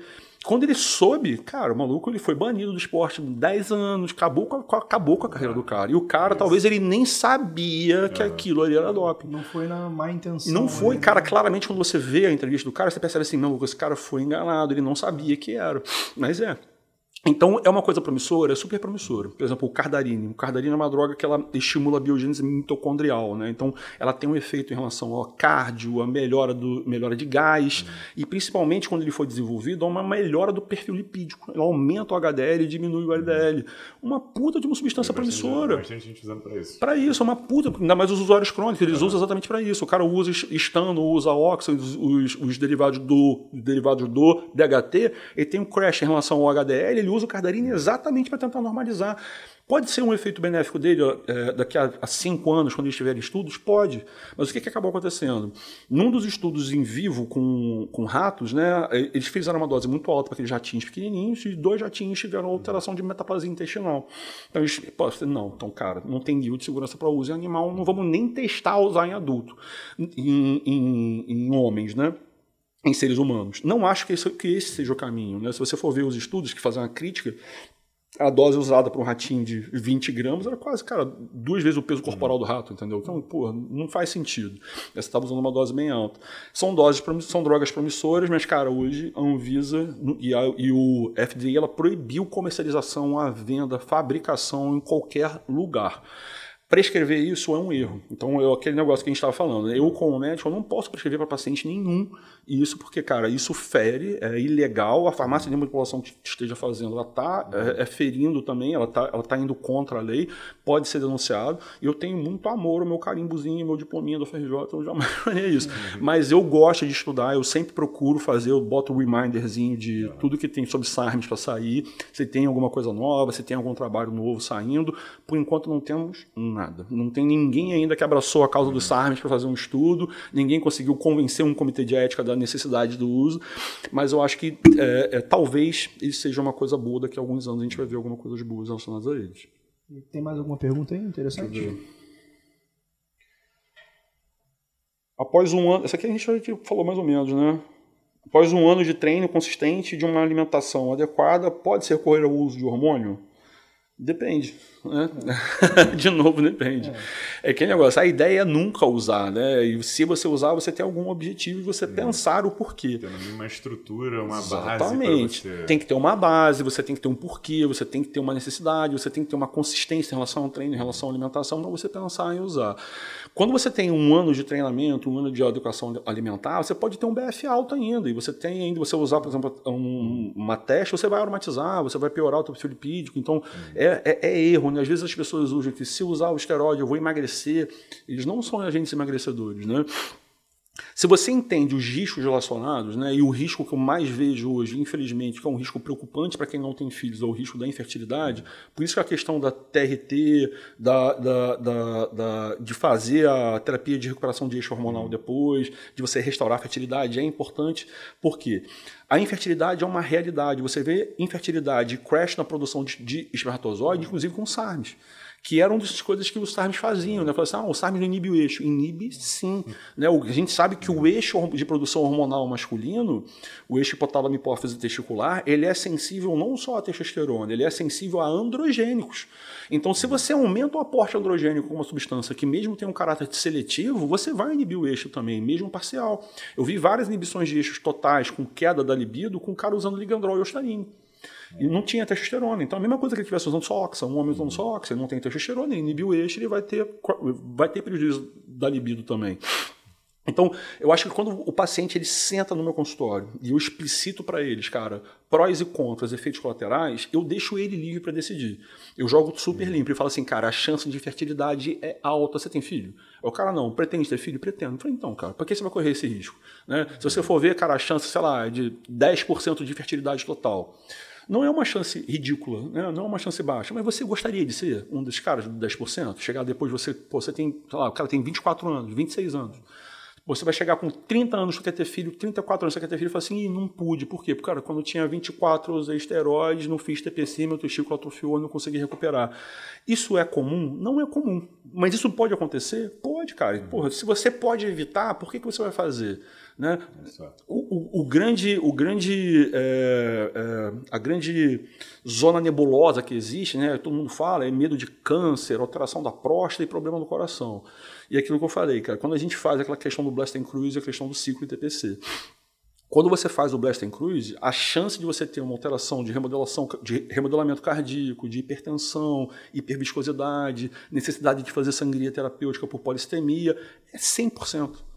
Alguma pessoa que faz Blast Cruise que você conhece, ela fez Sangria terapêutica, que é o tratamento, usar AS não resolve nada. A gente vê a galera usando AS pra caramba, tá só se enganando, só vai, diminuindo. Vai afinar o sangue. Afinar o sangue. Porque realmente é o que é negócio, né? Faz sentido? É. Faz sentido. Pô, o cara infartou. Quando ele infartou, colocou um stent, ele usou o AS, mas o que, que o AS, o clopidogrel, os antiagregantes plaquetários fazem? Ele diminui a atividade da formação de plaqueta. Mas isso não diminui a viscosidade do sangue, que é exatamente o que acontece. Você tem receptor androgênico na medula, então você aumenta a produção de hemoglobina. Então você olha o hematócrito do usuário crônico, que seria um limite de 53, o cara tem 58, 60 de hematócrito. É um sangue que está espesso, né? e o sangue precisa de viscosidade essa perda de viscosidade, aumento da viscosidade, né, ela causa efeitos trombóticos. E o cara acaba infartando, ou tendo uma trombose, ou tendo problema na retina, ou tendo diminuição de alguma coisa, inclusive problemas de ereção, por conta da hiperviscosidade. A hiperviscosidade é o problema. E a hiperviscosidade você não resolve dando AS.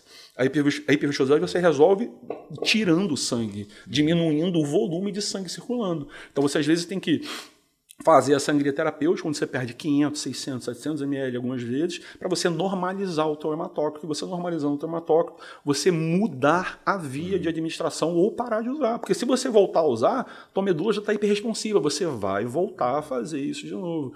Então, existem alguns fatores, cara, que, que, que a gente estava falando lá no início. Né? Quando o cara é atleta e ele opta por fazer isso, ele está pagando um preço de uma vida de atleta, né? que é um preço alto em relação à saúde. Ele está buscando performance esportiva. Todo mundo que busca performance esportiva trabalha no limite da lesão e no limite da saúde. Então, cara, é um tiro no pé gigantesco. Não dá para um cara amador um cara que não quer viver disso, só quer ter um resultado estético, ter os mesmos efeitos colaterais de um atleta, entendeu? Então é um, é um é problema grave, não é um problema de saúde pública, eu acho.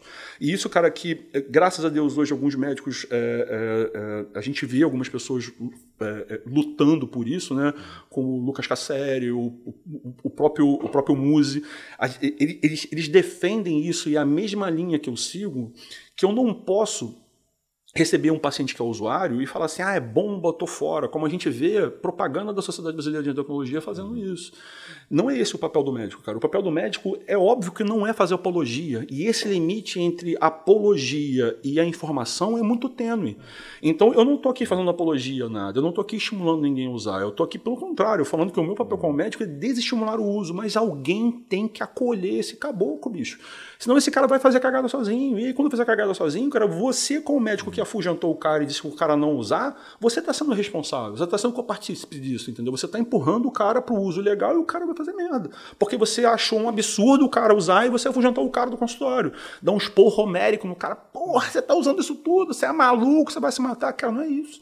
Você tem que tentar racionalizar com o cara. O cara tem um problema. Não dá para tratar esse cara como, como, como, como, como é, uma coisa absurda, fala que ele é um bombado. Você chama o cracudo de cracudo, você chama o alcoólatra, ah, seu bebum, você recebe o paciente assim, o fumante, ah, seu fumador.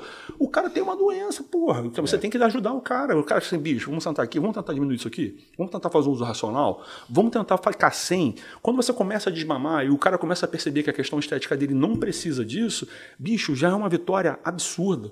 E isso eu comemoro no consultório real. Quando eu pego um cara que é usuário crônico, que usava cinco drogas, e eu consigo fazer com que um cara use uma, eu falei, cara, eu ganho o jogo, cara. Eu trouxe o cara para um limite porra, é, é, é, da saúde. Né? Pelo menos o cara não está mais correndo risco de vida. Uhum. E depois eu consigo, o cara consegue perceber, eu já começo a empurrar, né? Você começa aquela manha, né? De falar, pô, já consegui, consegui convencer o cara a usar menos drogas.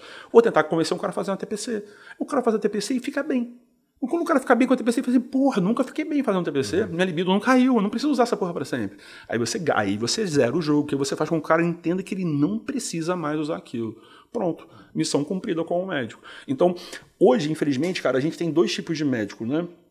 Médico que busca só o resultado estético, que ele é tipo um escultor. Ele acha que ele é um segundo cirurgião plástico e vai fazer isso através de uso de remédio.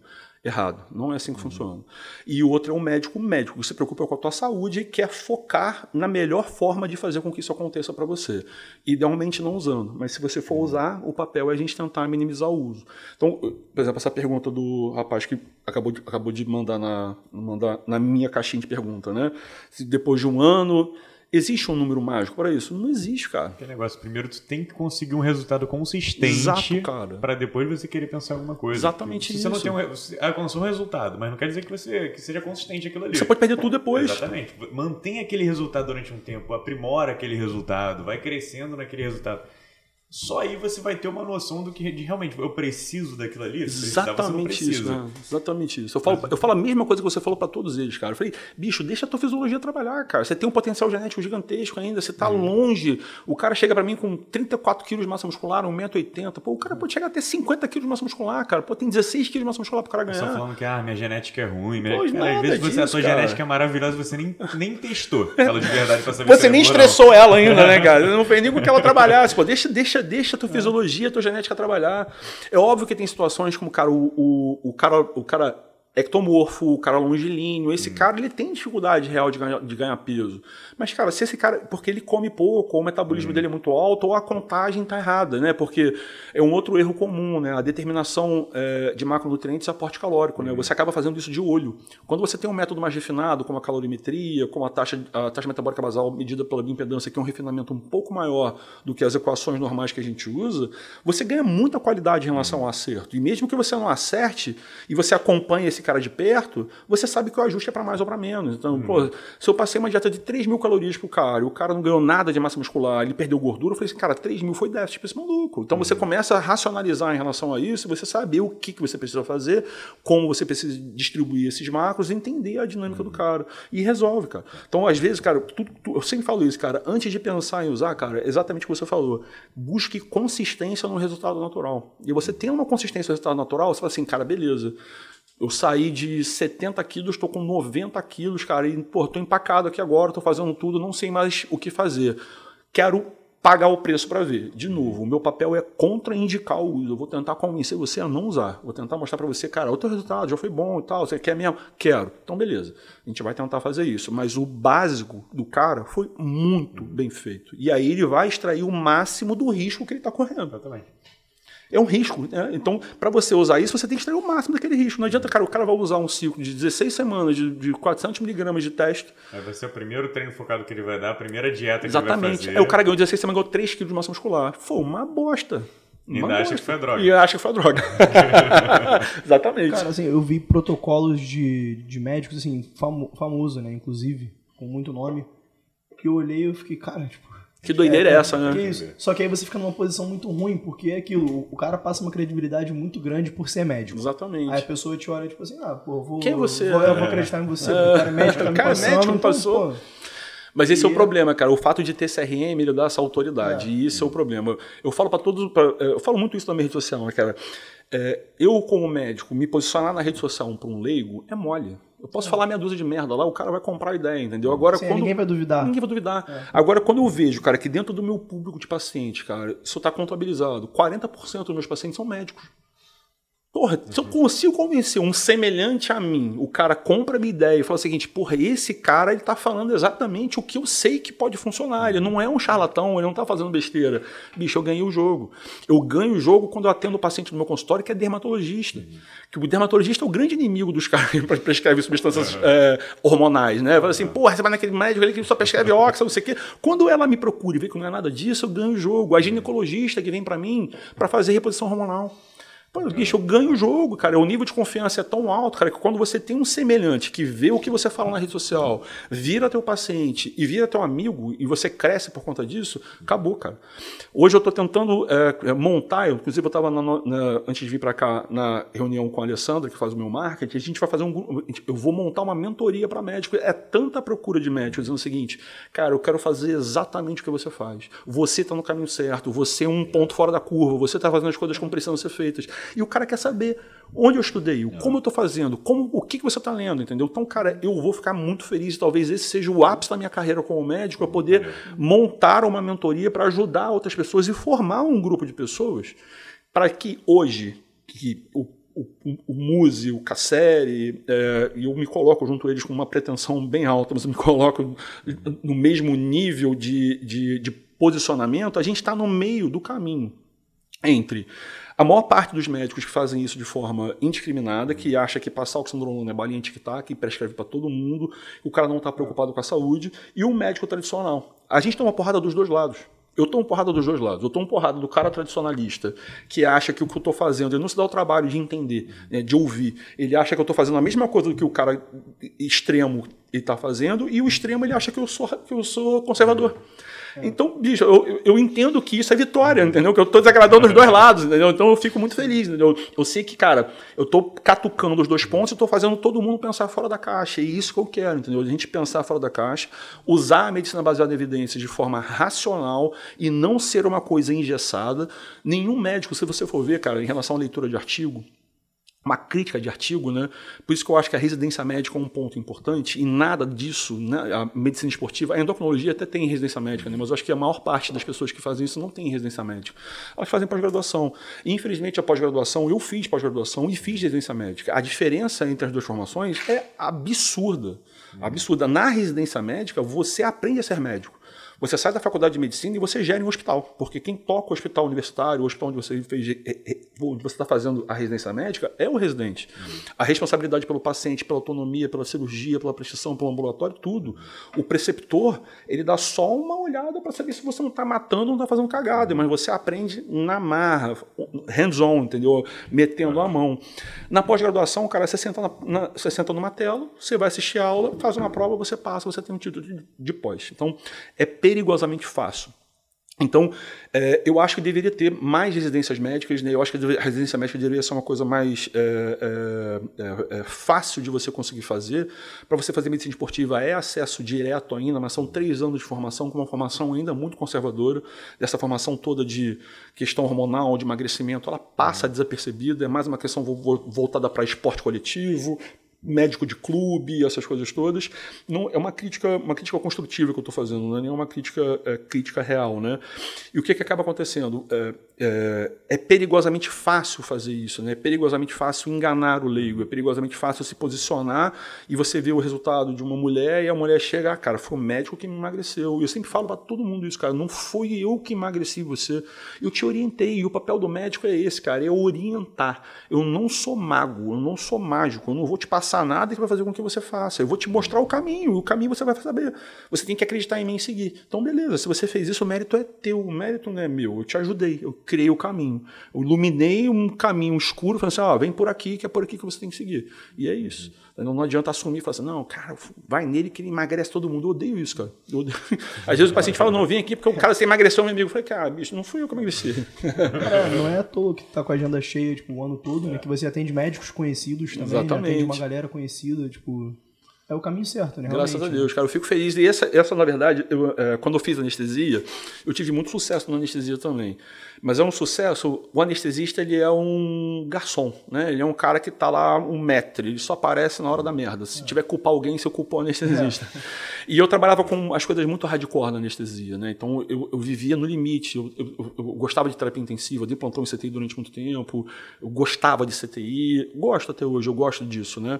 Na época do Covid eu estava dando plantão em Covid me voluntariei, eu era concursado na UFRJ, eu terminei, depois, depois de tudo isso, de ter feito a residência, eu ainda passei no concurso público na UFRJ, que eu exonerei ano passado. Todo mundo falou, você vai exonerar do concurso? Eu falei, vou, cara, eu não quero fazer isso, bicho, eu quero fazer o que eu estou fazendo, eu estou feliz fazendo isso. É, então, eu vivia muito no limite, né, no limite da vida e da morte. Eram situações muito críticas, de transplante, cirurgia cardíaca, de cirurgia é, oncológica. Se você errar um miligrama ali na, é merda. anestesia... Né? É, então, é, eu, eu, sempre trabalhei muito com essa questão da responsabilidade em relação à vida. Quando você faz... Eu mudei totalmente, né? Uma, uma especialidade cirúrgica, né? onde eu tinha contato muito rápido com o paciente, eu tinha contato com a vida dele, eu, eu, eu pilotava, se você for ver, eu te mostro depois, para vocês verem, né? A estação de trabalho que eu pilotava, eu tinha, sei lá, uns seis monitores, né? Era um monitor de mensuração de débito cardíaco, com swangans, ecotransesofágico, mensuração de saturação, eletro, respiração, consciência. O paciente ficava igual um robô, bicho. Eu tinha uma só tela que eu cuidava de tela, cara, e me, me, olhando cirurgia, fazendo as coisas todas. Desgastante, cara. Uma cirurgia grande, não 16 horas. Uma carga de estresse gigantesca. Hoje, eu sinto, cara, que eu consigo impactar mais na qualidade de vida dos pacientes e ter o reconhecimento do paciente, que o paciente não viu o meu trabalho. Uhum. O cirurgião viu o meu trabalho. Então o cirurgião chegava assim: não, eu só quero, se for o Diogo. Eu tenho vários amigos cirurgiões hoje que eles falam para mim a mesma coisa. Cara, é um desperdício você ter saído da anestesia. Você não devia ter saído da anestesia. Colegas falam isso para mim. Né? Eu falei, cara, desperdício que eu tava fazendo com a minha vida. Né? Pô, eu continuo sendo teu amigo, mas, cara, a anestesia para mim já deu.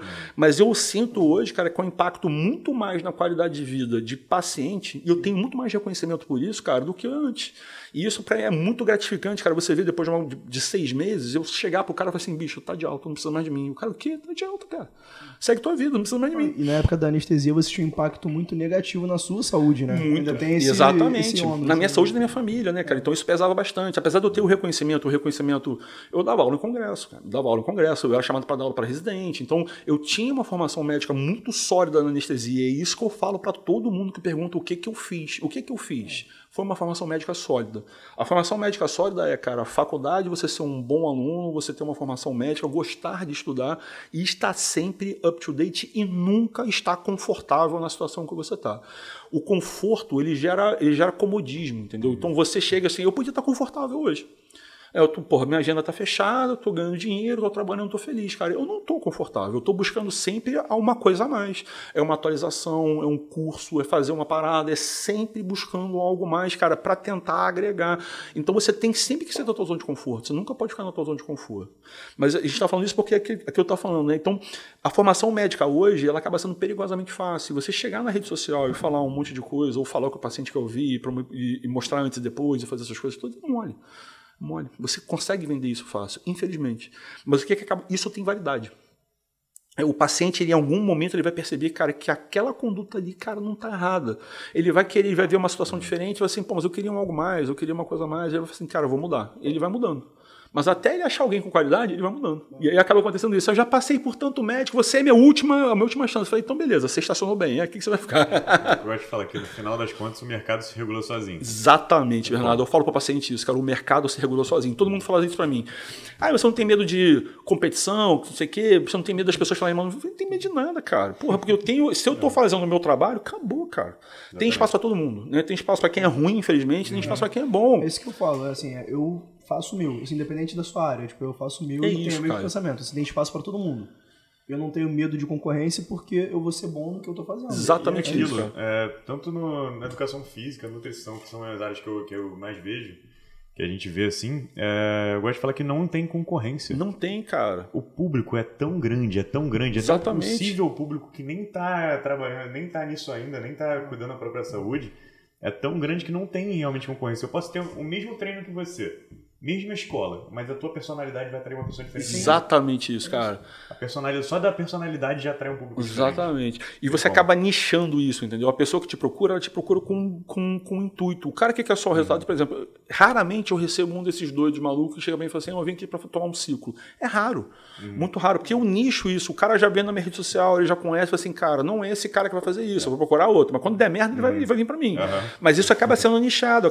A pessoa te procura né, de acordo com o que você apresenta, com o que uhum. você é. E aquilo, cara, você, certíssimo que o cara falou que você falou também, Renato.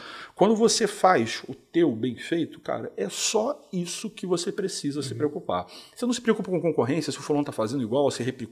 Hoje, cara, o que tem de médico fazendo a mesma coisa que eu, se posicionando igual na rede social, médicos conhecidos, entendeu? Comprando as mesmas coisas que eu faço, seguindo as mesmas coisas que eu faço. Aí todo mundo pergunta uhum. assim, ah, você não fica bolado com isso? Eu fico, não, cara, eu fico feliz, pô. Uhum. Eu tô servindo de exemplo, então ótimo, cara. E se tu tá incomodando alguém, fazer, você sabe que você não tá fazendo nada de errado, é porque você tá, aí que tá, tá mais é, certo. Aí que tá mais certo mesmo, eu falo exatamente isso. Então eu tenho certeza que esse é o caminho certo, entendeu? No início se incomodava, falava, o cara é o gente faz a mesma coisa. Eu falei, beleza, esse é o caminho, é isso que eu preciso saber. Então, cara, mission accomplished, né? Então, tem, tem mais alguma pergunta interessante aí? Deixa eu ver, cara. A gente teve poucas perguntas, não deu tempo, cara. Então tem algumas aqui. A gente tem que começar a abrir pergunta um dia antes. É, cara, tem que abrir antes. Eu faço é. isso, né? Você é mega carismático, muitos quilos acima do peso. É indicado o uso de medicação? Básico resolve? Prileles. A gente respondeu exatamente isso, né? Eu já falei, inclusive, do uso das medicações. Né? As medicações acabam tendo espaço, sim, né? mas é um espaço é, que não é para todo mundo o uso do remédio é exatamente para que te ajude numa mudança do estilo de vida. Né? Então, independente se você tem muitos quilos ou poucos quilos, você tem que ter um problema para ser resolvido e isso ajudar você a fazer a mudança do estilo de vida, que é o ponto mais importante. Eu sempre falo isso para todo mundo, bicho, que é, nenhum remédio é contraindicado. Né? E às vezes eu tento sempre usar as indicações label, né? A indicação clássica. E você sabendo as indicações clássicas, você explica para o paciente, eu falo para ele, cara, eu estou usando remédio X por conta disso, disso, disso, disso. A consulta vai se desenrolando, eu vou falando para ele, cara, você não tem indicação de remédio nenhum. Né? Mas olhando o teu exame aqui, cara, você está obeso. Se você tiver uma gordura visceral alta e você tiver com triglicerídeo alto, colesterol ruim, uma resistência insulínica, eu tenho indicação de usar o Zempic em você. Então vamos ver? Ih, não tem, cara, não tem indicação de usar. Mas não vou tomar nada não, cara. Você vai ver que você vai comer, você precisa ter força de vontade. Se você falhar uhum. e você tiver alguma falha, eu vou tentar criar outra forma de fazer com que você tenha adesão. Mas a gente vai tentar junto, errando e acertando. Não posso me comprometer, cara. É, isso, isso, é uma coisa importante, né? É, eu não tenho compromisso com o resultado estético, eu tenho compromisso com a saúde. E quando o paciente ele volta para mim na segunda consulta, a primeira coisa que eu vejo é o exame, antes de pesar ele. Cara, se eu vejo no exame melhora em relação a todos os parâmetros que eu anotei, eu falo assim, cara, tá vendo isso aqui? Tua insulina era 20, hoje ela é 4. Teu colesterol ruim era porra, 36, hoje é 50. Teu triglicerídeo era 200, hoje é 90. Cara, isso para mim é vitória. Eu sei que você vai perder peso, mas isso para mim é vitória, cara. Então, porra, vai se pesar, é uma consequência você ter emagrecido de eu ter trazido saúde para você. Ponto, cara. É isso que a gente precisa. Então, muitas vezes, ah, mas porra, eu consigo, faço emagrecer. Cara, fazer emagrecer, qualquer um faz. Qualquer um faz. Se tomar uma porrada de remédio. Simples, é né? muito simples, cara. Você toma uma porrada de remédio, você vai emagrecer, entendeu? Agora, com que qualidade isso vai acontecer? É sustentável? Tá. A, a tua saúde, né? como é que você vai ficar depois? Você vai ter rebote? Você vai ter sanfona? É, é isso que é o grande ponto. Eu estava acompanhando de, de dieta, ela fala: ah, não, eu tenho compulsão alimentar, me tupo de comida todo final de semana, não consigo parar de comer. Beleza, vamos lá, vamos, vamos comer bem agora? vamos bater bem essas calorias? Não, passei a dieta hipocalórica pra garota e, tipo, só na primeira refeição, que era um mingauzinho de aveia, ela não conseguiu comer metade. Não come. Eu falei, viu? E olha que eu passei uma quantidade maior para você estando é, hipocalórico. Hipocalórico. Mas todo paciente fala isso, cara. Eu vou ter que diminuir mais ainda para você conseguir comer. Comer. Exatamente. Porque a comida junk, ela tem uma densidade calórica hum. alta. O, o, exemplo, cara, clássico exemplo do aquele duplo bacon do madeiro. Aquele duplo bacon do madeiro tem 1.500 calorias. Hum. Se você for transformar isso para quilo de arroz, é um quilo de arroz a mesma capacidade de engordar que um quilo de arroz tem no bacon do madeiro. Mas, cara, você come aquele duplo bacon do madeiro, come a, come a linguiça, batata frita, come refrigerante e não toma sobremesa.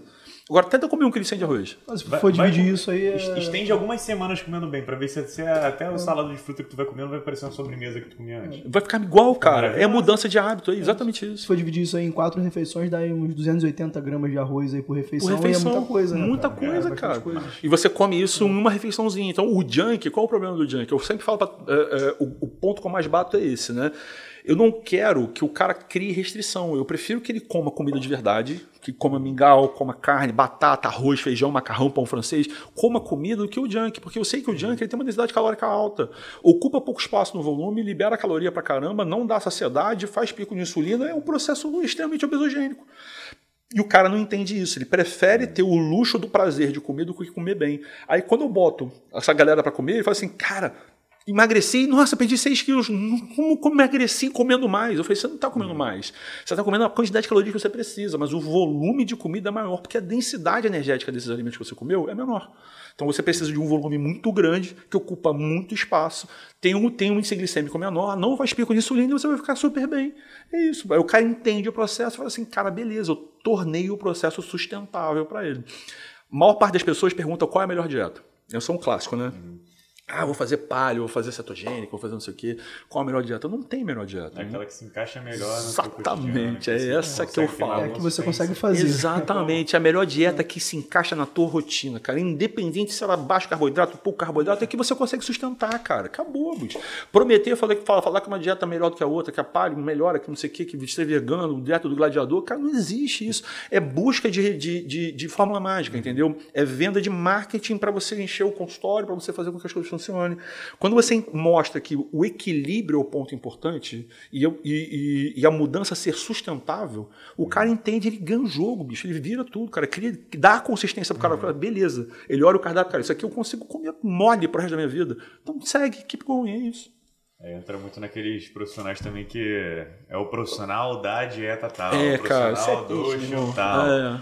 Mas parece que ele. Não sabe fazer outra coisa. Ele achou uma fórmula de emagrecer e, só, uhum. e defende isso porque. Ele fica rotulado, né? Rotulado. É. Porque essa fórmula de emagrecer é teoricamente a única forma que funciona. E não é. Só que quando você anuncia isso no, em rede social, no Instagram, cara, tem alguém que vai comprar essa ideia. Uhum. Né? A mesma coisa do jejum intermitente. Jejum é uma intermitente, marca, querendo. Uma marca. O jejum intermitente durante muito tempo. As pessoas achavam que o jejum intermitente a gente emagrecia. Cara, não é o jejum que emagrece. O que emagrece é a supressão de, um, de, de uma refeição com 500 calorias. Pô, você criou um déficit calórico. É. Então você emagrece por conta disso. Ele ajuda? Ajuda, tem indicações. Tem alguns, tem alguns benefícios, né? Mas saiu uma meta-análise do, do JAMA em 2019 falando sobre jejum intermitente, exatamente isso. Ele mostra, cara, que o jejum intermitente não é superior a nenhuma dieta. Ele é uma estratégia nutricional dentro de qualquer programa de alimentação que você vai seguir.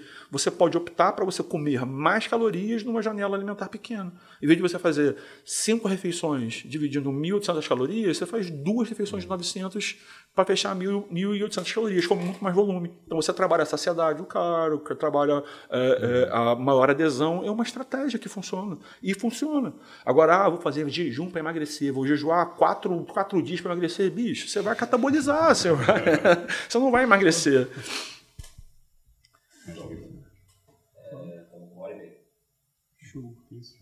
Passou muito rápido. Né? Passa, é, passa 40 minutos a 10 minutos atrás. Cara, é, é, não, aqui parece que é meio que uma outra dimensão, cara, de conversa. A gente conversa 10 minutos pra gente, quando a gente vai ver, foi 40. É, 40 minutos. Às vezes acontece isso com live comigo também, né? Começa a fazer uma live assim, eu tô vendo assim, quero. Cara, já deu uma hora e meia de live, tem 300 pessoas online. Eu falei, caralho, tem que sair, bicho, tem que dormir.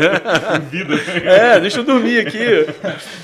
Tem, tem mais alguma coisa aí? Alguma pergunta interessante aí? Acho que interessante não, cara. A galera muito perguntando sobre o mais do mesmo, que a gente já perguntou. Te elogiando aí. É. Doutor, adoro você. Meu retorno. Aquelas coisas. Deixa eu ver mais umas aqui. Eu acho que era isso. Cara, então essa foi uma, tipo, uma aula, né? Que, né? Eu acho que foi de longe o convidado assim com mais, mais conteúdo. Né? Ah, cara, obrigado, bicho. Fez pra caramba. Ah, as perguntas ali eram mais do mesmo. Michele não pergunta, manda ver. Tem umas 20 e poucas perguntas ali, mas eram mais de pacientes, dizendo, doutor, meu planejamento, não sei o que. então acho que a gente pode, pode encerrar. Né? É, deu tempo certinho. Né? Muito bom. É, ficou na, na, nossa média é. aí, né? Geralmente que a gente faz, de uma hora e meia, uma hora e quarenta. Cara, queria te agradecer muito, né, por ter separado esse tempo pra ir pra cá, né? Prazer, bicho, Sei que tua agenda é, é, é, corrida demais aí, né? Mas eu adoro, cara. É um prazer, tanto porque você é meu amigo, eu gosto pra caramba de você, mas eu adoro falar sobre isso, eu adoro mostrar. Eu acho que esse é o meu papel como médico hoje. Eu, tenho, eu tento sempre informar. Né, e não ficar restrito no meu mundinho do consultório, escondidinho, né? Eu quero mostrar que existe uma forma de pensar diferente que não é essa forma do mais do mesmo que a gente consegue trazer o uso racional da medicina baseada em evidências, da ciência para esse universo que está um universo muito nebuloso, né, muito obscuro. Assim, a galera que quiser continuar vendo, né, tudo isso aqui, cara, segue o Diogo lá no Instagram, ele tá sempre postando esse tipo de conteúdo lá. E, cara, foi isso. A gente vai deixar o, o link aqui do nosso Instagram lá na descrição do vídeo, vai deixar a página também do podcast lá, né, Brotherhood. E vou passar a honra do encerramento aí pro Bernardo, que ele gosta. É, então, é o que ele já falou. É, curte aqui embaixo, compartilha com quem você acha que essa conversa vai somar. E é aquilo. Acho que todo mundo né, que você conhecer aí vai somar de algum jeito, porque todo mundo tem algum ponto dessa conversa acabou atingindo, acabou ajudando realmente. Comenta, como eu disse, curte, se inscreve aqui no canal, os Instagrams vão estar todos aqui embaixo na bio.